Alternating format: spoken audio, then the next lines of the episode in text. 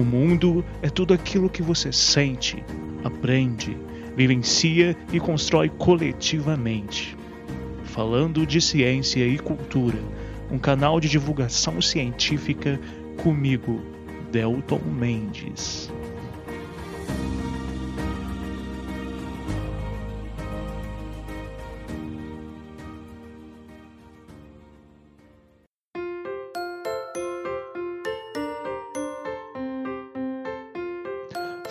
Galera, se aconcheguem no sofá da sala do Falando de Ciência e Cultura e sintam-se à vontade.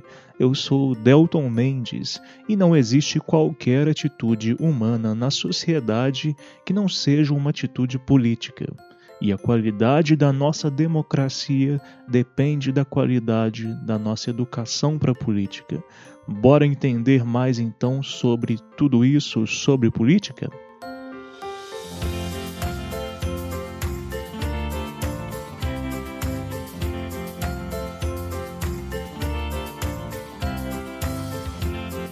Muito bem, ilustríssimos ouvintes. Começamos agora mais um episódio, o episódio 49 do podcast Falando de Ciência e Cultura, e hoje o tema é política. Estamos a apenas dois dias das eleições né, municipais para prefeitos e vereadores no Brasil. Então, quem ouvir esse episódio no futuro não significa dizer que o tema de hoje é, são apenas relativos, é apenas relativo né, às eleições, mas sim é, política no geral. Na verdade, como sempre, será uma discussão breve, generalista, talvez até mesmo superficial, mas meu objetivo é alavancar algumas percepções e até mesmo debater a importância do ato de votar. Bom, temos acompanhado, acompanhamos nesse mês de novembro uh, as eleições dos Estados Unidos, né, e, e nesses últimos dias, inclusive, muito conturbadas, com o Donald Trump negando né, os resultados das urnas. É, e percebemos, eu acho que uma coisa muito importante que notamos nesse quadro eleitoral americano é que, mesmo o voto não sendo obrigatório, é, bateu-se o recorde de eleitores indo às urnas. E isso é um dado histórico, eu acho que não apenas para os Estados Unidos, mas também para nós pensarmos é, a democracia como um todo em todo o planeta, não é verdade? Mas afinal, o que é política? Será que ser político é apenas ser alguém que é representante público, legislador, tomador de decisão? Então vamos entender um pouco isso, mas antes de irmos para a pauta efetiva, só lembrar mais uma vez, como sempre, é, que se você quiser ajudar esse canal de podcast a se manter, você pode contribuir com qualquer valor, literalmente. Para isso, basta mandar mensagem para o 32 98451 9914, que é o meu WhatsApp por lá eu dou as orientações sobre como essa contribuição pode ser feita. Aliás, pessoal, caso alguém deseje mandar alguma mensagem com dúvidas, comentários, críticas sobre esse episódio, ou sobre qualquer outro episódio, ou sobre qualquer coisa do podcast, pode mandar à vontade. É nós que a voa estamos aqui para receber vocês com o maior carinho e atenção possível. Bom, então é isso, bora para a pauta.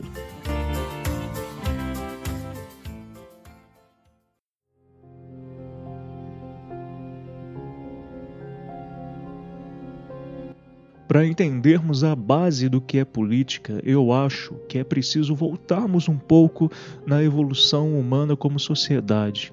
Então, quando nós pensamos que há cerca de 100 mil anos atrás, né, uh, e imaginarmos como se nós estivéssemos numa nave na qual a gente pudesse observar o mundo há 100 mil anos atrás, nós veríamos, vocês perceberiam que nós é, notaríamos grupos humanos, grupamentos humanos que se encontravam dispersos em várias partes do planeta, menos da América, né, onde só viemos a povoar América como um todo, né, desde a América do Norte até a América do Sul, que viemos a povoar apenas há muito tempo depois, né, somente nos últimos 30, 35 mil anos. Se vocês observarem pelo vidro dessa nave, que está há 100 mil anos atrás, perceberão que os nossos ancestrais não viviam em cidades e nem em grandes grupamentos, em grandes grupos com milhares de pessoas. Haviam vários grupos né, de indivíduos que muitas vezes se assentavam em algum lugar por algum tempo, mas esses grupamentos não tinham ali uh, a quantidade de pessoas, de indivíduos que nós vemos hoje, por exemplo. Então, ali nesse período, muitas pesquisas apontam que nós começamos a ter mais significativas simbologias e até preceitos morais e éticos, ou seja, é, pesquisadores vão dizer que nós éramos, começamos um processo de aculturamento, estabelecendo valores, símbolos, sobretudo aí a partir de 100, 90 mil anos atrás. Lembrando sempre que a nossa espécie tem algo em torno de 200, 250 mil anos. É, pessoal, obviamente esses grupos né, de 100, 90 mil anos atrás tinham líderes, né, e é óbvio que também tinham funções definidas entre, entre os membros do grupo. É, dando o salto aí desses 100 mil anos, 90 mil anos para cerca de 10 mil anos atrás, é, é possível entendermos, percebermos, imaginem-se mais uma vez dentro dessa espaçonave temporal, nós agora estamos há 10 mil anos atrás. Ali nós podemos perceber o surgimento das primeiras cidades a partir da agricultura. Né? Ali a gente começa o despontar do que nós chamamos, né? e até mesmo os gregos começaram a chamar de polis. Né? Ou seja, ali, é, com, quando a humanidade decide ficar afixada, entre aspas, no lugar só, né? É, começa a praticar né, e a ter relações mais complexas, culturais mesmo. É, não só os seus processos alimentares tiveram mudança, né? A revolução agrícola foi de fato um marco tecnológico para todos nós. Mas a dinâmica mesmo da vida em grupo, os pressupostos éticos, os pressupostos morais, eles mudaram muito. Notem então que o ato de viver em grupo, quanto mais agentes, quanto mais pessoas existem nessa relação grupal, mais complexa fica essa relação. É, e isso leva ao fato de que relações de poder também começam a se complexificar, não apenas no sentido de uma gerência, digamos, dos alimentos, dos setores e recursos necessários para a vida naquele grande grupo, mas também poder hegemônico, é, no qual, por exemplo, algumas pessoas passam a pensar e definir mais claramente como a vida dessa sociedade deve ser. Ou seja, a partir da vida em cidades, nós começamos a ter grupos de pessoas que definem a forma como um grande grupo de, de pessoas né, deve existir, deve conceber a realidade, definindo regras e valores específicos. Né? Um pouco mais adiante, por exemplo, há cerca de apenas 5 mil anos atrás, surgiu a escrita. Notem que ela é muito recente, aliás, né? E ela marca para sempre a nossa história, pessoal, como sociedade. Ela foi e é fundamental para que essas regras que eu disse para vocês, para que esses valores, essa cultura que começa a surgir, do, das cidades, da polis, né, para que esses pressupostos mesmo morais e éticos pudessem inclusive ser passados de forma mais efetiva entre as gerações. E lembrando que essas gerações, a quantidade de pessoas foi cada vez aumentando mais, o que foi complexificando as relações sociais. E nesse sentido, a, a escrita mesmo foi fundamental para a Grécia Antiga, que inclusive hoje nós temos como berço da democracia, embora é seja sempre importante dizer que a democracia grega é muito diferente da democracia contemporânea. Né? Dizer que a democracia grega foi o berço para a democracia que nós vemos hoje não significa dizer que é a mesma democracia. Bom, a partir desse breve contexto histórico no qual vocês puderam navegar aí pela nave né, temporal que eu supus, é possível entender, eu acho, duas coisas fundamentais que eu queria até pontuar com clareza para vocês. Primeiro, política não surgiu nos últimos séculos. Muita gente acha que a política ela é muito recente, mas se a gente parte uh, do princípio de que a política é, se dá no relacionamento humano no conviver humano dentro das cidades, e daí vem o nome política, polis, nós podemos afirmar que a política é milenar e que ela, de certa forma, é uma essência humana, né? Para mim, a compreensão de política que mais se, me apetece é aquela na qual a política é definida como conjunto de relações e interpretações que marcam o fazer da vida em sociedade, incluindo pressupostos éticos e morais. E não somente essa ideia de que a maioria da população tem de que político é apenas aquele cidadão ou cidadã que é o representante público, né? É o deputado, presidente, vereador, senador, prefeito, né? Política é muito mais ampla do que isso. Esse é um setor representativo, né, da sociedade que também é política mas nós, ao vivermos em sociedade, estamos estabelecendo relações políticas. Eu também discordo é, bastante de alguns autores que vão determinar o fazer político como necessariamente um fazer expoliativo, né? um fazer, uma prática de manutenção de hegemonia, na qual o mais forte sempre vai se so prevalecer sobre o mais fraco, inclusive ideologicamente, ou aquela questão de que o mais apto sempre vai ser é, vai, vai, prevalecer sobre o menos apto. Eu, eu não gosto muito dessas definições de política que tendem a dicotomizar as coisas entre bom, ruim, melhor e pior, perfeito e imperfeito. Eu acho que a gente precisa entender que a política está, sobretudo, nas nossas relações de existência dentro da cidade, dos contextos urbanos também, que incluem também os contextos rurais. E por isso eu defendo essa visão mais ampliada da política que está associada né, a esse viver na polis, a esse viver na cidade, ao viver e existir dentro dos nossos, das nossas comunidades, até mesmo das nossas casas. Bom, um segundo aspecto que eu acho muito fundamental é, é entender que a política, é, na verdade, que política e politização são aspectos distintos. Obviamente, diante do que eu disse, todos nós que vivemos nas cidades e mesmo em zonas rurais que estão conectadas às cidades, obviamente, somos políticos. Eu sei que para muita gente isso é quase que um xingamento, né? Quando eu defendo isso algumas vezes em aulas e palestras, o pessoal muitas vezes fala: "Não, mas eu não sou político", né? Quase essa ideia de que ser político é você ser representante público, ter sido eleito, alguma coisa nesse sentido. Mas note que nós dependemos e construímos o urbano. Nós dependemos e construímos relações culturais, práticas sociais, independente dos tipos de poderes e instâncias de poderes, nós somos sim, uh, simplesmente pelo fato de estarmos dentro de um contexto de cidades, temos a nossa experiência, a nossa vivência dentro das cidades, nós somos cidadãos, nós somos seres políticos.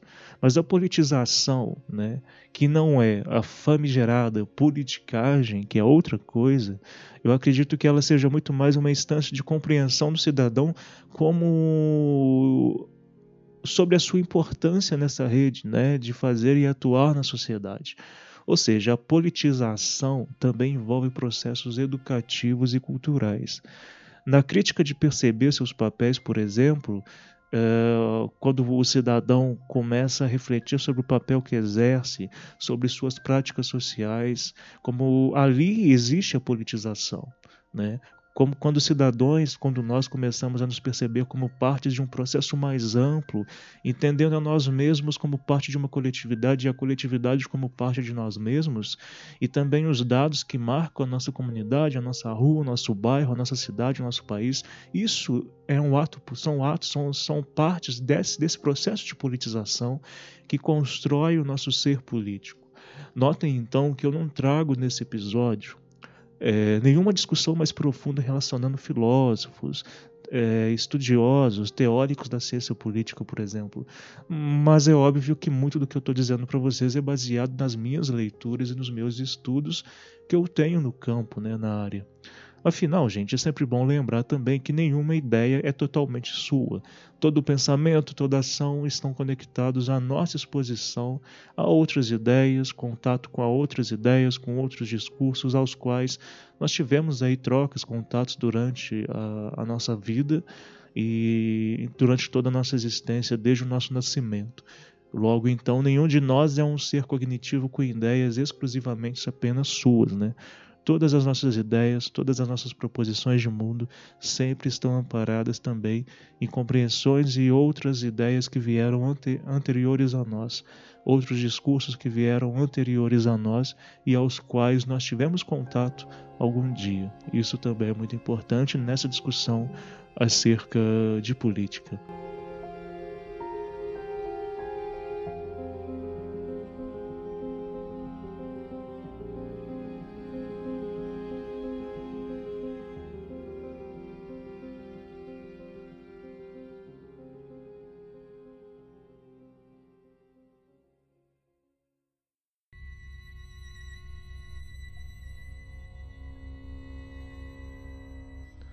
É, a partir disso tudo, então, galera, eu acho que é fundamental entender que muito do que temos de sociedade hoje e de política atual tem forte relação com muitos processos é, históricos, como por exemplo o próprio Renascimento, né, após a Idade Média, a própria Revolução Francesa de 1789 e com vários outros movimentos, inclusive a própria Revolução Industrial do século XIX, as grandes guerras mundiais do século XX, do século passado, as inovações no campo da ciência, as inovações trazidas em termos de discussão a partir do ambientalismo, a partir da contracultura é, dos anos 60 para cá, tudo isso é muito relevante, né? Inclusive trouxe vários pensadores aí que discutem poder e política a partir de todos esses contextos, que são contextos revolucionários, né?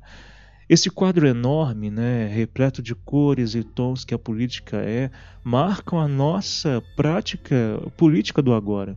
Foi nesses contextos antigos, por exemplo, muito anteriores à sociedade do agora, que as mulheres começaram a se manifestar e lutar em prol do seu direito de votar. Nesses mesmos contextos históricos, eh, temos a luta de várias etnias e minorias pelo direito de também terem de votarem, mas também de terem seus representantes aptos a serem elegíveis.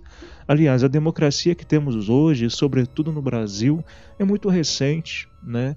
E somente agora estamos discutindo com maior profundidade os direitos políticos de todos os segmentos da sociedade. Somente agora, após muito tempo, estamos tendo possibilidade de questionar modelos tradicionais de poder, modelos que são que foram impetrados muitas vezes por pequenos grupos, geralmente homens brancos que estão no poder a partir de suas heranças patriarcais há séculos né, no Brasil, desde períodos e processos decorrentes da colonização.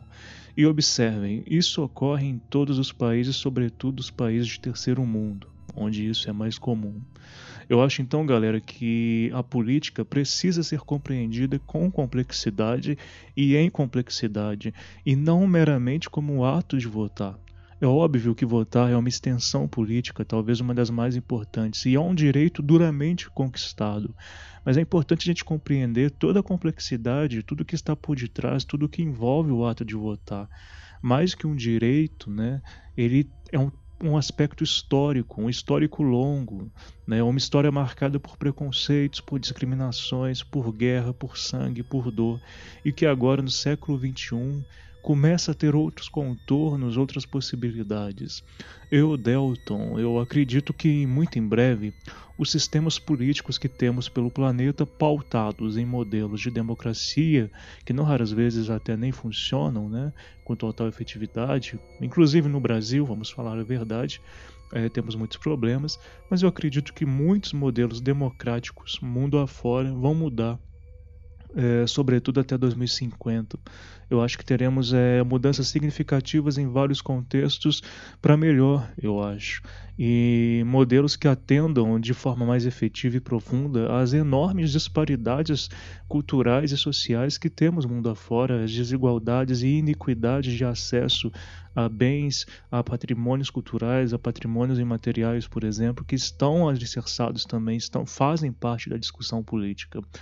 Hoje, né, data de lançamento desse episódio, nós estamos a dois dias das eleições municipais e a pergunta que eu faço a todos vocês é: já pararam para pensar em como o ato de ir até uma urna eleitoral, voltar, é, votar, na verdade, né?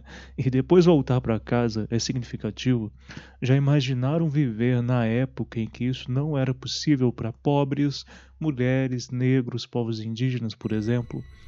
Portanto, é, ao votarem neste domingo, acordem como se tivessem viajado pelo tempo e tivessem observado todo esse histórico né, de construção da democracia é, acordem como se carregassem nos ombros a herança de todos aqueles que lutaram para que esse direito fosse exercido. Sejam cidadãos políticos, entendam a política como uma extensão direta e parte de vocês. Pode ser que você esteja desanimado ou então desanimada por conta de não acreditar nos nossos representantes.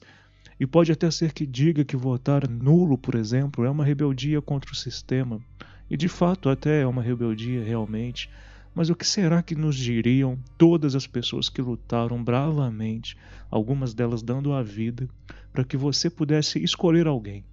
Né? Não estou dizendo é, de critérios para você escolher, mas o fato de você escolher alguém para poder votar é uma extensão máxima e importantíssima da democracia.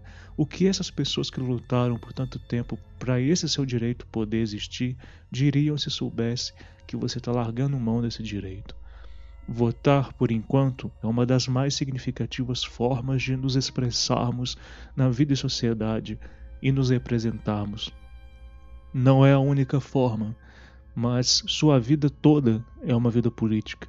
Nós temos que ter a consciência de que a cidadania é construída também a partir da sua voz, das suas atitudes, e que é fundamental que as mudanças que ocorram, né, seja no sentido particular, seja no sentido, sentido coletivo, sejam construídas de uma forma que possamos viver e fazer do mundo humano um mundo que seja voltado para a diversidade e equidade, e não apenas um mundo voltado para aqueles que há séculos definem quem somos, o que somos, o que queremos e o que teremos que ser nas nossas vidas.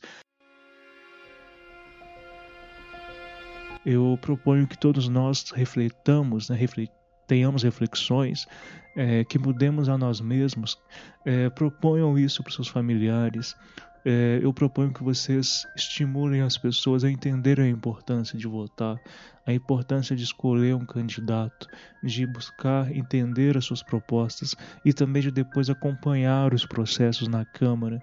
Né? E quando não se tratar de vereador ou prefeito, além da sua cidade, o seu estado, o seu país, todos esses processos de diálogo, né? inclusive com os nossos colegas, tudo isso é sempre muito importante. A política é uma extensão da nossa própria existência como seres racionais, como seres cognitivos, sociais, biológicos.